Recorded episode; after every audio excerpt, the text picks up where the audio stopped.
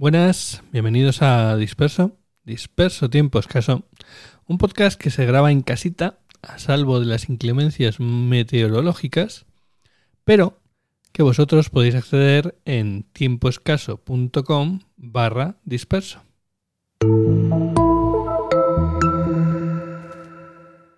¿Sabéis todos esos podcasters que cuando tienen que darte una URL te dan una dirección de su propia web como fulanito.com barra suscríbete o menganito.fm barra compra mis hermosos jabalíes?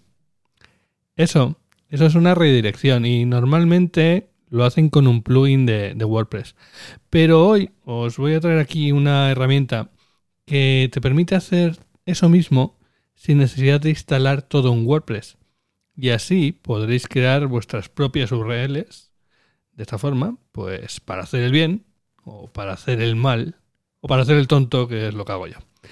En fin, la aplicación de la que os hablo es Joules, una mezcla entre You y URL, ¿no?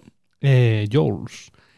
Y básicamente si tienes un WordPress, o podrías tener un WordPress, tienes, si tienes un eh, servicio de hosting bastante básico que te dé un poco de PHP, una base de datos eh, MySQL y un directorio donde dejar los archivos del programa, pues básicamente tienes todo lo necesario.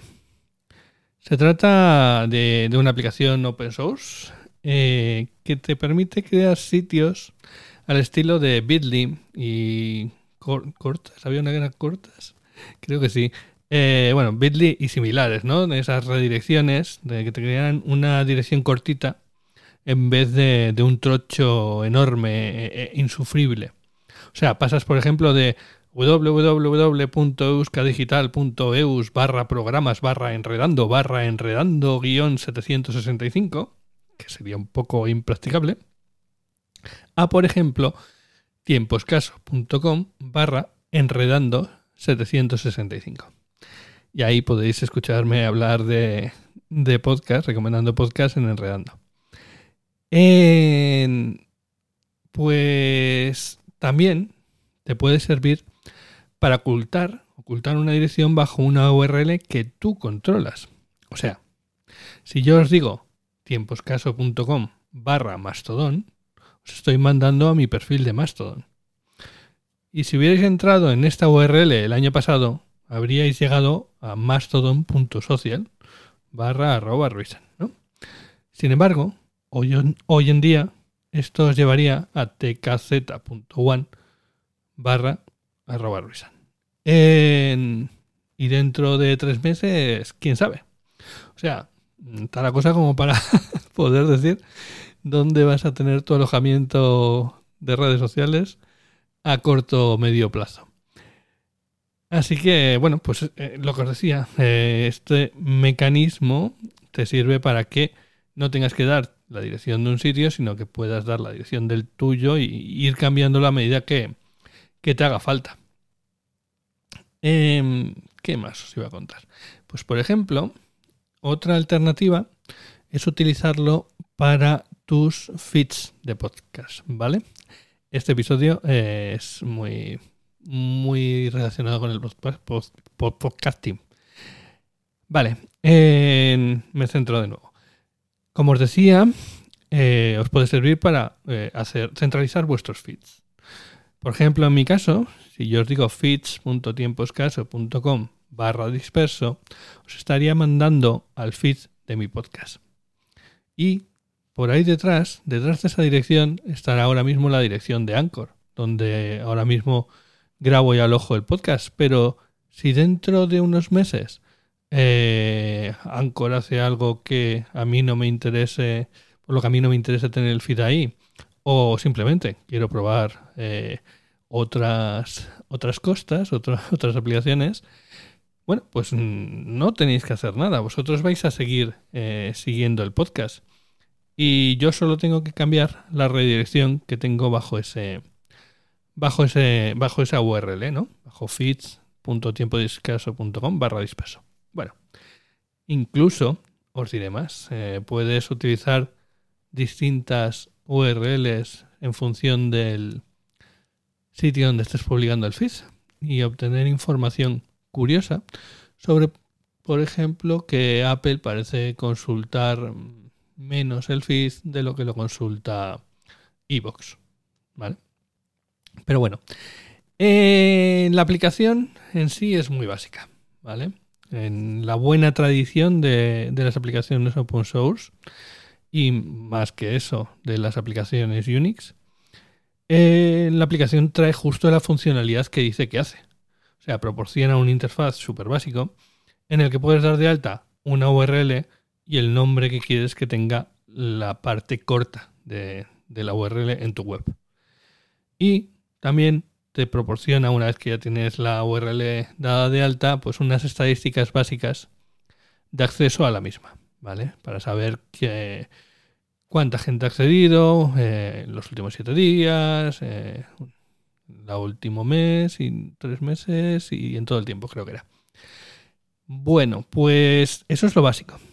Pero, de nuevo, en la mejor tradición de los buenos paquetes open source y de las buenas aplicaciones Unix, no, en el caso de las aplicaciones Unix, eh, a ver, esto es un off topic. En el caso de las aplicaciones Unix, eh, la filosofía es eh, mínima funcionalidad, pero que se pueda asociar con otras herramientas para obtener una funcionalidad mayor entre varias. Lo típico que hace es un, un cat y un grep para buscar en un, en un archivo de texto. En el caso de las aplicaciones open source, las buenas aplicaciones open source que te dan justo lo que, lo que dicen, pero que pueden ser extendidas, en este caso es a través de plugins. Hay multitud, pero multitud de plugins de todo tipo que te permiten cambiar la apariencia. Como os digo, esto está pensado, aunque yo lo tengo a nivel personal y, no pienso abrirlo, pero eh, esto está pensado para que la gente pueda hacer su propio Bitly eh, y si quiere ofrecerlo al mundo y que pueda tener usuarios eh, entrando y creando sus propias URLs cortas, etcétera. ¿Vale? Entonces hay plugins que te permiten cambiar la apariencia, eh, darle más funcionalidad, temas de, cómo gestionar a esos usuarios a través de distintos mecanismos para cambiar comportamientos de, cómo funciona. E incluso, por ejemplo, pues para utilizar emojis en una URL. ¿Sabíais que se pueden poner emojis en una URL? De hecho, si ponéis tiemposcaso.com barra carita sonriente, a ver si, si alguno llegáis ahí. o sea que sí, sí, se puede. Se puede poner emojis en, en una URL, pero es un infierno. ¿Y qué más os puedo contar de, de Jules? Pues poco más, porque esto es lo, importante. Eh, que es una herramienta súper básica que te permite hacer lo que dice que, dice, lo que, lo que dice que hace y que no necesita más explicación. Y eh, hoy voy a saber cuántos de vosotros habéis llegado hasta aquí.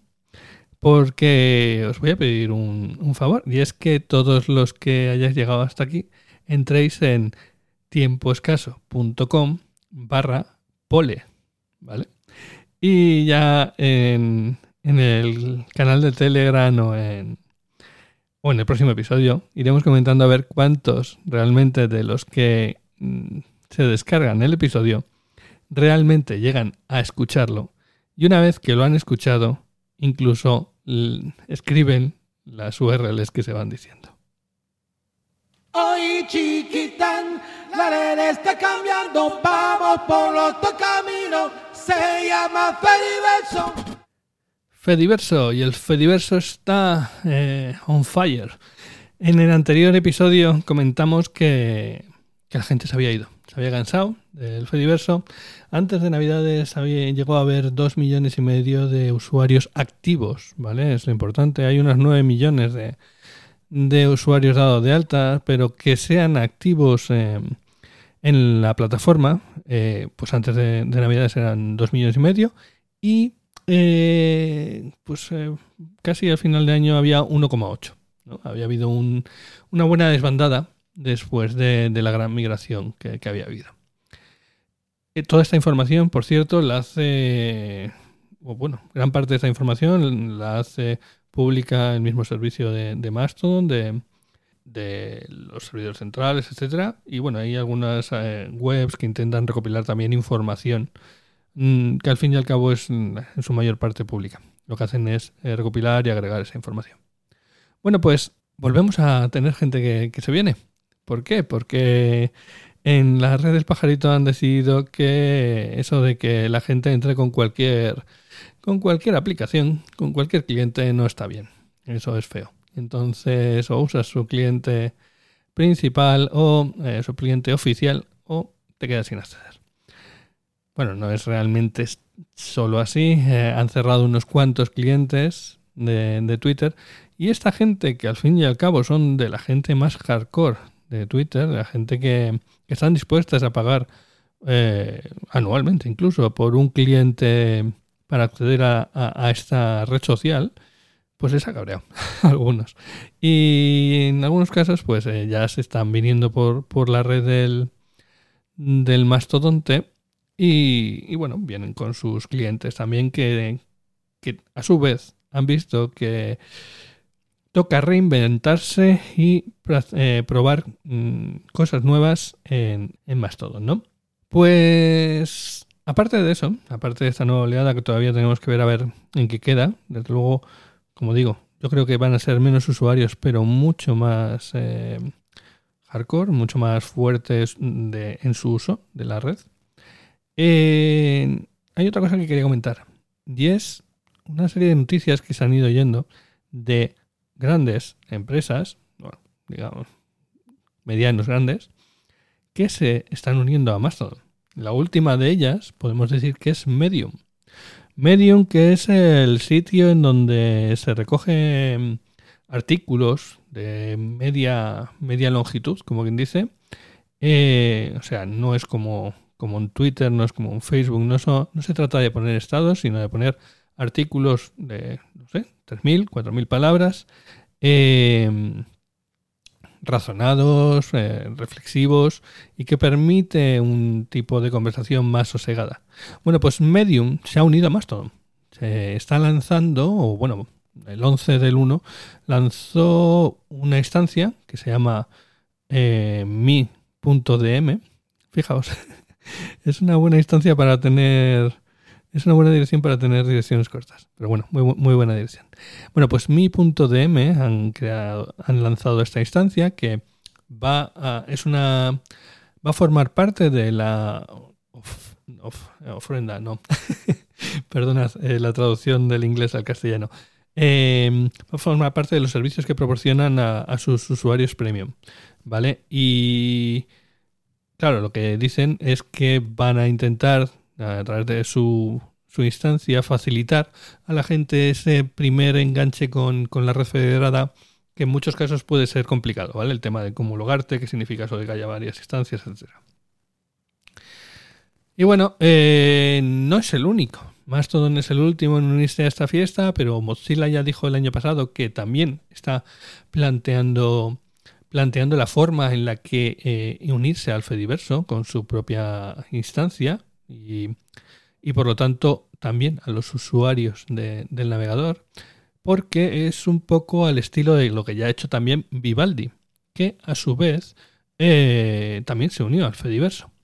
Y Vivaldi eh, vino con polémica la, forma en la que se unió al Fediverso, y es que eh, hicieron algunos cambios en el login, alguna otra adaptación en particular, según ellos, para eh, facilitar el acceso de los usuarios a, de los usuarios de su navegador al Fediverso. ¿vale? Eh, básicamente, pues eh, a lo que me refiero es que hicieron cambios no estándar, ¿no? Y su explicación era esa. Vamos, que alguien que tenga una cuenta dada de alta en Vivaldi o en, en el navegador que le sirve para algunas funcionalidades que ya proporcionan, ¿no? Pues a su vez le sirve como cuenta en su instancia de, Mastodon de, del Fediverso. Y no es el último, no es el último, hay más. Eh, Tumblr. Tumblr también ha planteado la, eh, que están investigando la forma de unirse al Fediverso, con lo que podríamos seguir cuentas de Tumblr desde, desde Mastodon, etcétera. Como veis, es una fiesta. Esto, todo el mundo quiere unirse a la fiesta. Pero siempre hay alguien que viene a el aguafiestas. Y en este caso parece que el aguafiestas es eh, Instagram, ¿vale? Que eh, ha amenazado con eh, entrar en acciones legales contra PixelFed. PixelFed, os recuerdo, es una aplicación federada que básicamente es un clon de Instagram. Vamos a hablar claro. Es muy, muy parecida a lo que era Instagram en sus comienzos. Y bueno, esta gente de PixelFed se han hecho un poco los ofendidos, los. Bueno, eso, pues los ofendidos, ¿no? y han dicho que, que, pobrecitos de nosotros, los pequeñitos, ya. Pero bueno, investigando por ahí, también he visto que el tema a lo mejor tiene que ver con el hecho de que no se han molestado ni siquiera en cambiar el nombre de los filtros, ¿vale? Y han copiado exactamente el nombre de los filtros de las fotos del que tiene Instagram a, su aplicación. Y bueno, realmente se ve que sí que habría un caso ahí. Al fin y al cabo, pues la, propiedad intelectual nos puede gustar más o menos, nos puede ser más o menos mm, conveniente no hacerle caso en ciertos momentos, pero está ahí. Así que bueno, eh, veremos cómo avanza el tema. En principio debería ser algo fácil de solucionar. Y todo esto, todo esto, eh, una reflexión final al respecto, es que está muy bien que todas estas empresas grandes, eh, no lo digo por Instagram, lo digo por el resto de las que he dicho, se interesen por el Fediverso y quieran participar de él de una forma activa, de una forma interesante, aportando, pero no deja de dar miedo, ¿vale? Hay un, hay un riesgo, hay un peligro de esto, y es que eh, se suele decir que como el Fediverso es eso, una unión de sistemas federados, está en cierta manera protegido de que alguien pueda venir tomarlo, bueno, y, comprarlo, ¿no? Como dice en plan, en plan, en plan Twitter. Aquí no debería venir nadie y comprárselo sacando la chequera. Pero realmente sí podría. ¿Vale? Ese es el miedo. Eh, el tema es que se podría, podría ocurrir algo como lo que ocurrió en su momento cuando Google destruyó los RSS y los XMPP, el protocolo de, intercomunicación abierto que, era la base de Google Chat, creo recordar que se llamaba, ¿no? Eh, a ver, esos protocolos siguen estando ahí, pero eh, son solo una sombra de lo que pudiera haber sido. En su momento, Google, por ejemplo, con Google Chat, adoptó el protocolo, eh, lo extendió para mejorarlo y finalmente hicieron propietarias ciertas extensiones volviendo a cerrarlo eh, efectivamente y haciendo inútil el tema del protocolo. O sea, consiguieron que la gente pasara de sus aplicaciones libres, como dicen, del uso del protocolo libre y de que se expandiera más, a estar encerrados en, en la herramienta de Google. Y ese es el peligro, ese es el miedo que hay con todos estos enganches nuevos al Fediverso de estos players, de esta gente, de estas empresas que vienen a hacer eso mismo en, en el Fediverso.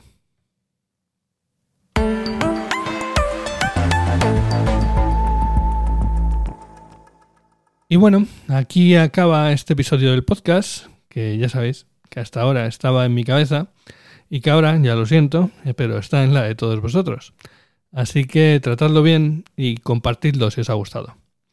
Podéis encontrar los medios de contacto y formas de suscribiros, ya sabéis dónde, en tiemposcaso.com, el Telegram en tiemposcaso.com barra Telegram, el Mastodon en tiemposcaso.com barra Mastodon y ahora ya sabéis cómo lo he hecho. Y nada más, nos escuchamos pronto.